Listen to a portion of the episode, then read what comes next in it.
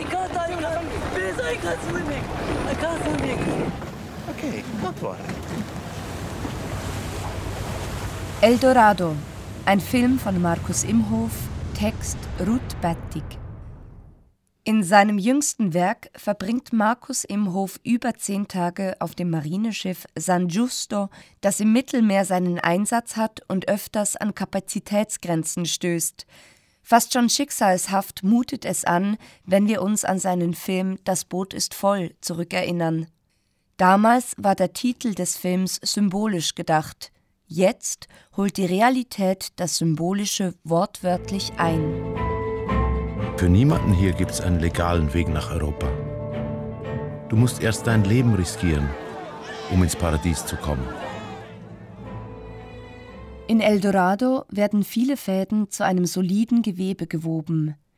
Diese Fäden durchziehen die persönliche Biografie Imhofs und ermöglichen eine Reflexion darüber, wie heute Geflüchtete auf dem Mittelmeer, in Italien und in der Schweiz behandelt werden. Die mikroskopische Ebene im Film, das heißt das private Zurückbesinnen auf Imhofs eigene Jugend und die prägende Begegnung mit Giovanna, unterscheidet diesen Film von vielen anderen, die man in der Zwischenzeit doch so oft gesehen hat. Giovanna, das Mädchen, das die Eltern des Regisseurs im Zweiten Weltkrieg aufgenommen hatten, damit es sich in der Schweiz von den Qualen des Krieges im nahen Milano ein wenig erholen konnte, ist präsent mit Briefen, einer Mädchenstimme und durch Imhofs Kinderzeichnungen bis zuletzt, wenn er zärtlich über Giovannas Foto an der Grabplatte auf einem italienischen Friedhof streichelt. Diese sehr persönliche Herangehensweise, vielleicht manchmal etwas zu sehr strapaziert, führt im Verlaufe des Films zu den großen Zusammenhängen über Flucht und ihre Ursachen. Marcolino, hai imparato abbastanza bene l'italiano, eh? Du hast ganz gut gelernt, Italienisch. Aber verstehst du uns wirklich? Die makroskopische Ebene dringt andererseits durch die verschiedenen Überlegungen und Informationen in den Film und weist auf komplexe, verstrickte Weltverhältnisse hin, die bei Markus Imhof und auch bei den Zuschauerinnen im Kinosaal bisweilen ein Gefühl der Machtlosigkeit aufkommen lassen. Prägend sind die ergreifenden, nicht unproblematischen Bilder auf dem großen Marineschiff zu Beginn des Films, an die man sich nie gewöhnen will. Weiß gekleidete Menschen mit Mundschutz, deren Gesichter nur schwer als Individuum erkennbar sind, helfen, zählen, verarzten die ausgesetzten, leicht bekleideten und oft barfüßigen Männer, Frauen, Kinder, die auf dem offenen Meer in fragilen, überfüllten Booten dahingetrieben sind und nun in den riesigen Schiffsbauch aufgenommen werden. Hier geht Imhof nahe ran, vielleicht manchmal gar zu nahe. Irgendwie ist man dann erstmal erleichtert und froh, dass die weißen Gestalten nette Worte finden. Doch man ahnt und weiß, die Reise ins Eldorado, das goldene Land, wird noch lange dauern. Menschen werden zu einer Menschenmasse. Sie müssen nummeriert, registriert und zugeordnet werden. Das wird aus Europa gefordert, von den Menschen auf der anderen Seite. Rings um die Schweiz war Weltkrieg. Mein Vater fehlt mir. Der stand als Soldat irgendwo an der Grenze.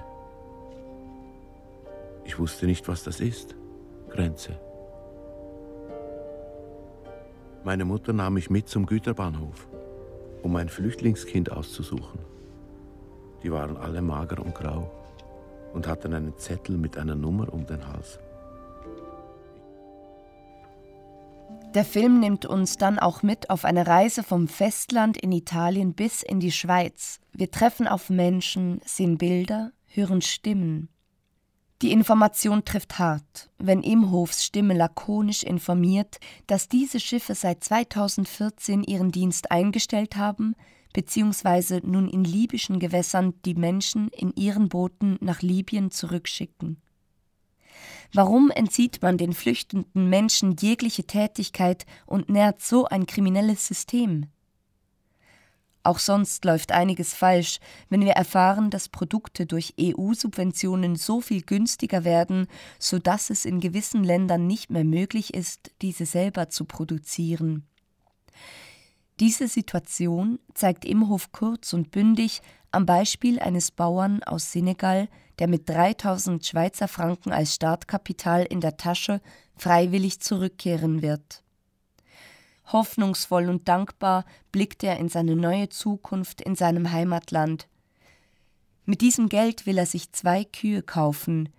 Damit könnte er leben, wenn eben nicht ein paar Monate später Milch dank EU-Subventionen so günstig nach Afrika exportiert wird, dass die eigene Milch zu teuer wird. Und so geht es mit vielen anderen Produkten.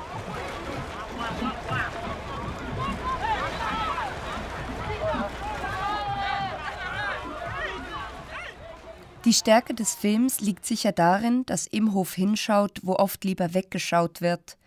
Es ist seine empathische Haltung, die aus dem Film spricht. Dabei verliert er nie den Blick für das Zusammenwirken des Kleinen und des Großen, wenn er die humanitäre Krise aufzeigt, in der wir stecken. Man spürt sein Anliegen, die Zuschauenden ins Mitdenken einzubinden, auch dadurch, dass er immer wieder die Frage nach dem Ich und dem Wir aufwirft. Geflüchtete gehen uns alle an. Nicht zuletzt gewinnt man auch den Eindruck, es gäbe noch viel Potenzial, in diesen oft sackgassenartig anmutenden Situationen neue Wege zu finden. Einfach Vorsicht bei den Autos. Nichts kaputt machen.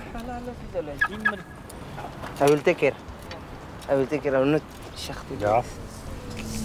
Mit den Bildern am Schluss auf den Planeten Erde und dem Zitat von Steve Jobs wird noch einmal untermalt, was dem Film zugrunde liegt.